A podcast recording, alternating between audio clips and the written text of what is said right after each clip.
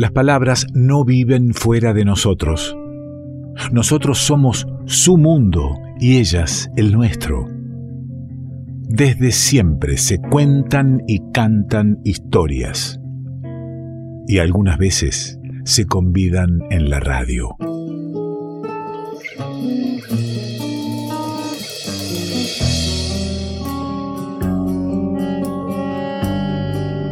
Y para contar una historia necesitamos quién, quien la cuente, quien la traiga, o quien nos diga también cómo podemos con nosotros, nos dé algunas, algunas herramientas para que podamos contar nuestras historias. Y es lindo tener los Karmar Full aquí en la radio. ¿Cómo anda, amigo? Así muy bien y contento de estar con vos acá. Qué lindo, qué exactamente, qué lindo estar encontrándonos en la radio. ¿eh? Es necesario siempre el, el, narrador que nos cuenta, es fundamental diría yo, ¿no? Y, sí, la voz que nos lleva por la historia, claro. Claro. El narrador que nos cuenta cómo ha sido la cosa, qué es lo que está pasando. ¿Vos qué tipo de historias preferís, Ale? No, sé si tengo preferidas. Digo, eh, yo, me, yo me entrego a una historia y por ahí la historia puede atraparme y por ahí no. Y por ahí algo que creo que me iba a atrapar, en, los pocos renglones lo abandono. O a lo mejor algo que, eh, nada, empecé por compromiso, me atrapó y me llevó.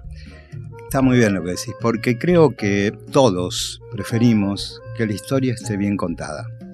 Antes de elegir géneros, este, novela histórica, romántica, lo que fuere, queremos la historia bien contada. Y esto va también para la oralidad, viste que por ahí te cruzas con un tipo en la esquina, te para y te dice, Ale, escúchame, no sabes lo que pasó, este, esto, pero va, en realidad no pasó nada. Y te está contando el final. Con lo cual pierde tu atención y vos casi que le tenés ganas de decir, por favor, no más spoilees la historia. Claro, si dijiste no pasó nada, ¿para qué seguimos? ¿No? Ya está. Acá ya está. Entonces, una, esa sería una de las maneras de contar mal una historia. claro. Eh, y otra que tenemos que tener en cuenta siempre es quién la cuenta. Es decir, el narrador de la historia, que es el tipo que te lleva de la mano, como vos decís, en las primeras cinco líneas, primeras cinco líneas de un libro, de un cuento, este, ese es el que te engancha, ¿no? Este, y te va llevando a través de lo que te va contando, por lo que él ve, vos ves, por lo que él oye, vos oís, etc. Ese narrador, en realidad, es el narrador y el que va a escribir el cuento es el autor. Yo, por ejemplo, mira, un pequeño ejercicio. Tengo acá eh, una semilla de cuento, de relato, que sería la de un señor que decide, bueno, robar un banco, asaltar un banco, y tiene la, mala suerte que justo cuando entra al banco se encuentra con un compañero de secundaria, un ex compañero de secundaria que lo conoce de inmediato. Es nada más que eso. Yo tengo que ponerme a desarrollar esta historia, sentarme y ver cómo la cuento. En realidad es la parte más importante, porque dijimos que vos preferirías que te cuenten una historia mínima a una epopeya que no tiene sustento. Si la historia mínima está bien contada, como decís vos, seguís. Eh, en la oralidad es algo que sucede muy a menudo en, en, sobre, en sobremesas, sobre todo. Está el tipo que captura la atención contando una anécdota menor eh, de, una manera excepcional, mientras que algo que puede ser muy importante y muy interesante, mal contado, disgrega a esa sobremesa. De hecho, me ha pasado estar en sobremesas donde alguien esté contando una anécdota de la que fui parte, tan bien contada, que uno dice, bueno, desde ya que no fue así, pero está muy bien. Adhiero perfectamente a lo que le está diciendo, claro, casi que te sentís un no, Claro, claro, No, no voy a contradecir ninguna de las cosas que está diciendo este muchacho. No, para nada, porque tiene el arte de contar bien. Es claro digamos. Y en la escritura también funciona así. Si yo tengo este semilla de cuento, digamos, me falta elegir un narrador, es decir, el tipo que la va a contar, la voz que va a llevar al lector. Que no soy yo. Que no, claro, vos sos el autor, vos estás escribiendo una historia, el que va a firmar el libro, el cuento o lo que fuere, y el narrador es el que cuenta. Esa voz tiene que tener una particular cadencia, digamos, porque aprovechando que aquí eh, hay mucha música, los cuentos también tienen su ritmo, su cadencia, su compás. Y nada mejor que escuchar y leer en voz alta lo que escribiste para darte cuenta si tiene ese compás, o si da saltitos, o si baila destiempo, como si fuera una danza. Entonces, lo que veríamos es qué tipo de narrador. ¿no? Hay un narrador testigo, que también se le llama narrador cámara, que es el que te cuenta todo lo que ve. Y nada más que eso, no sabe nada de los personajes. Es el narrador que diría, por ejemplo, tomando este caso de este, principio de cuento que, te traje, em, poco antes de mediodía, un hombre vestido de traje azul ingresó a la sucursal del banco tal y tal. Nada más que eso. Ese es el narrador testigo. Pero hay un narrador omnisciente, que es el narrador que sabe todo, el pasado, el presente, lo que piensa, es todo, todo de, este, de la psicología de este personaje incluso. Entonces, un narrador omnisciente diría, Gustavo, porque ya sabe el nombre, eh, ingresó a la sucursal tal y tal del banco poco antes de mediodía, eh, llevaba un arma entre sus ropas y tenía todo planeado pero pasó algo con lo que él no contaba. En la cola del cajero, para hacer una extracción, estaba su amigo de la secundaria, Andrés. Él sabe todo y él pone todo. Podría decirnos incluso qué pesaba, en qué va a gastar el dinero Andrés. ¿no? Eh, elegir el narrador es importantísimo y como te decía, una vez que lo tengas, puedes leer lo que escribiste y te vas a dar cuenta si es el narrador que te conviene a tu cuento, a tu historia. La verdad es que en lo personal, eh, honestamente, cuando voy a leer una historia, eh, prefiero el narrador que no sabe.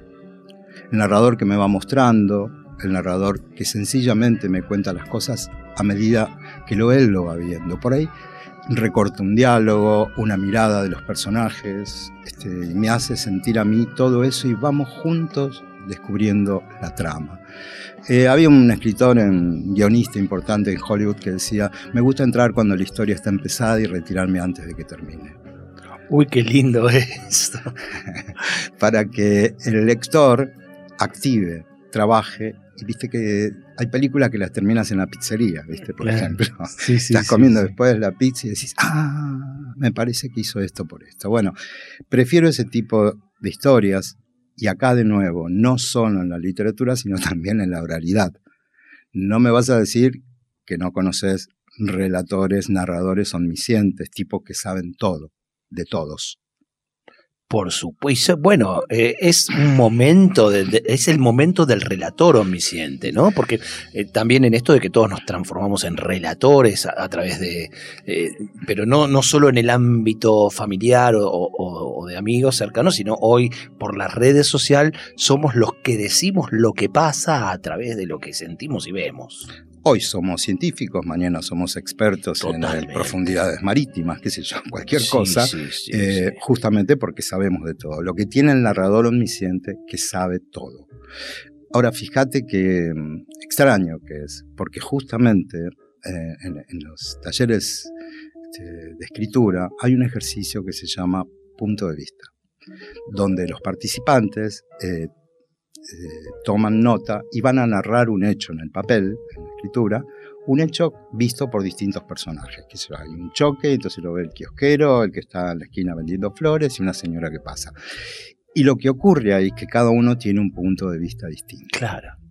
Entonces, cuando estos narradores omniscientes que pululan por las redes, por los canales y qué sé yo, por cuántos lugares más, eh, hacen su, su discurso, digamos, en general nunca se preguntan, nunca dicen, che, para mí eh, me parece que, no, jamás. Siempre lo firman, siempre juzgan, siempre te dicen, eh, mira, yo escapo un poco, hay, hay una frase que me hace escapar de las personas así, que es, ¿sabes lo que pasa acá?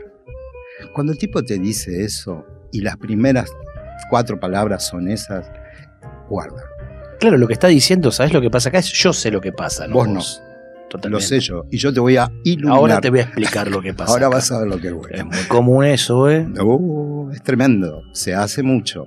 Y en realidad por eso les, escapo. Y lo que me ha pasado es que esto se me contagió lo que leo. Entonces, cuando un narrador me explica aquella mañana después de dormir, es decir, hay escritores, por supuesto, que se bancan esto y mucho más. Pero la verdad es que prefiero la historia chica. Contada por un narrador que me va mostrando todo a medida que él lo ve y vamos descubriendo juntos. O sea, el narrador testigo, el narrador cámara, como se llama. Em, además, es que la realidad, lo que decimos, es imposible que se cuente. No hay posibilidad de que alguien sepa todo de todo. en realidad eh, podríamos decir que nadie sabe nada de todo, ni de la vida de las personas, ni de lo que pasa en un país, qué sé yo. Viste que hay gente que habla del país este, y generaliza y nunca salió de Buenos Aires, por ejemplo. ¿no? Entonces, él dice, la Argentina tal cosa. Eh, tomando en cuenta además una frase que me, que me llama mucho la atención, que la traje, te la traje porque una frase de Eve Ujar, gran escritora argentina, eh, fallecida hace tres años. Mira, la semana que viene, el 11, se cumplen tres años de su fallecimiento. Una narradora de historias mínimas, exquisita escritora, de acá del barrio de Almagro, tenía sus talleres. Eh, y ella dice, escribir no es inventar, la realidad ya es un invento. Porque no, lo real no existe, ni es real de igual manera para todos. Así que esa, mm, eh, o ese chusma de barrio, que es el narrador omnisciente, por excelencia, el que está en la esquina y ve todo, y habla de todos, eh, lo dice sin saber que él es también parte de una trama llamada realidad, de la que todos formamos parte. Entonces, lo que vemos hoy es, mañana no es, y está bueno ir viendo las cosas y modificándolas de acuerdo a la mirada de los otros. ¿no? Eve Ujar, ya que la traje, tiene un, un cuento muy famoso que se llama ¿Cómo vuelvo? Y en realidad es la historia de una maestra rural que sale de su pueblo, hace muchos años que no sale de allí, y va a un encuentro de estudiantes, donde hay chicos, profesores de todo el país. Si me permitiste, leo un, párrafo. Qué lindo, qué lindo para, cerrar este momento de narradores, de cómo narramos en la oralidad o escribiendo, eh, traer un, párrafo, un, poco de, este cuento de Bebuhart. Empieza diciendo, yo no soy muy suelta de lengua. Y no crea que lo que le cuento a usted lo puedo andar diciendo por ahí, y menos en mi pueblo. Se lo cuento a usted porque usted es una desconocida, ella está hablando con una persona, mujer. Si le contara a alguien de más allá, en dos minutos estoy perdida. Yo vivo en una calle que da la ruta. Allí mi marido y yo tenemos una estación de servicio. Va bien, gracias a Dios. Él es un, buen hombre y no me deja faltar nada. Tengo mi heladera, mi televisión y un cochecito usado. La verdad es que lo movemos poco. Los chicos se fueron ya a vivir a Venado Tuerto para estudiar el secundario. Entre mi marido y yo atendemos la estación de servicio. Yo también atiendo la escuela. ¿eh? Vengo a ser la maestra, la directora y portera. Tengo en total 10 alumnos. Donde vivo son cuatro cuadras de casa, no más. En inviernos a las 8 de la noche, en invierno a las 8 de la noche, están todos adentro. Y ahora que estoy lejos y lo veo desde acá, no me explico cómo pude vivir 20 años en ese lugar. Aunque yo no tendría que extrañar, porque nací en un lugar parecido, cerca de una ruta. Pasaban y pasaban los autos por la ruta y yo los miraba, parada en la tranquerita, y deseaba tanto, inconsciente, inconsciencia de criatura, que alguien me llevara. Yo no pensaba en ningún lado en especial. Cualquiera me daba lo mismo. Me paraba en la tranquera para que me vieran y decía, alguien me va a mirar, alguien me va a mirar. Los autos pasaban como una exhalación y yo tardé mucho en darme cuenta de que nadie me miraba ni me iba a mirar. Y cuando me sentía ahí plantada, sola, como una especie de desilusión. Por eso yo ya tendría que estar acostumbrada, curtida, pero al principio cuando me casé, eh, fue una tarde en que pensé, ¿y si se incendia la estación de servicio? Un incendio grande, digamos, necesariamente tendríamos que irnos a vivir a otro lado. Pero no, yo ya era grande y después fui entrando en razones. Se sabe que los malos pensamientos a veces hay que apartarlos. Nunca se lo conté a mi marido. Pero últimamente, después de tantos años de estar ahí, me volvió un poco esa tristeza de cuando me casé y en invierno a la noche miro para afuera, no hay un alma y me da un no sé qué. Por eso, cuando llegó la carta donde nos decían que nos habíamos, que habíamos sido sorteados para ir en balse, yo y los chicos de la escuela, tardé un poco en mostrársela a mi marido, en parte porque estaba tan confundida que no creía que fuera cierto. Él Después me reprochó por qué no se la había mostrado enseguida. Yo hice ver como que tampoco mucho me importaba. No fuera que si le hacía ver que me importaba demasiado, se me arruinara el viaje. Eve Ujar, escritora argentina. Una muestra de escribir mínimo lindo. Gracias, amigo. ¿eh? Por favor, gracias a vos. Oscar Marful en el revuelto. Tener el qué, pero sobre todo saber cómo, cómo decirlo. Y justamente eh, tener también el cómo y por qué no, el por qué. El cómo y el por qué. Adriana Bonicio y Sergio Sand del disco Cualquier tren a ningún lado. Quédate en el revuelto. Hay más ingredientes para seguir compartiendo. ¿Qué te parece, che?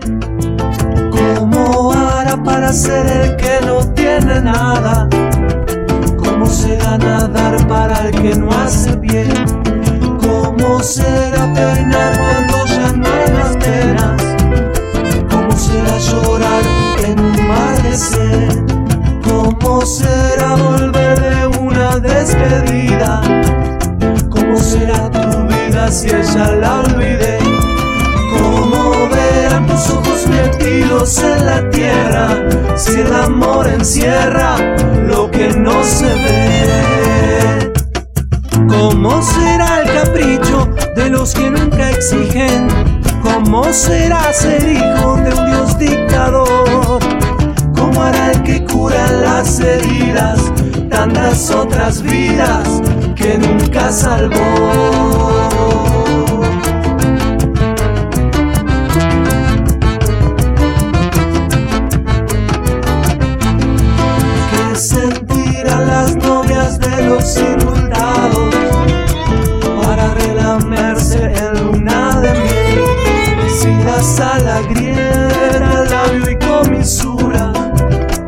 Y el ajuar no dura, se amarga el café.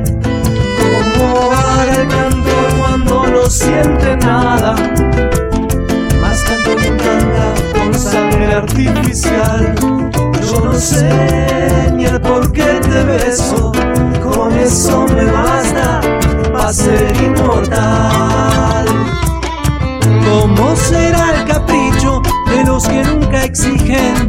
¿Cómo será ser hijo de un dios dictador? ¿Cómo hará el que cura las heridas tantas otras vidas que nunca salvó?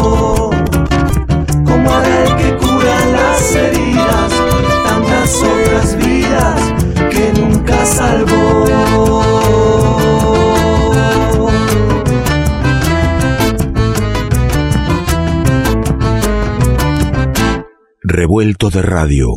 El todo es más que la suma de sus partes.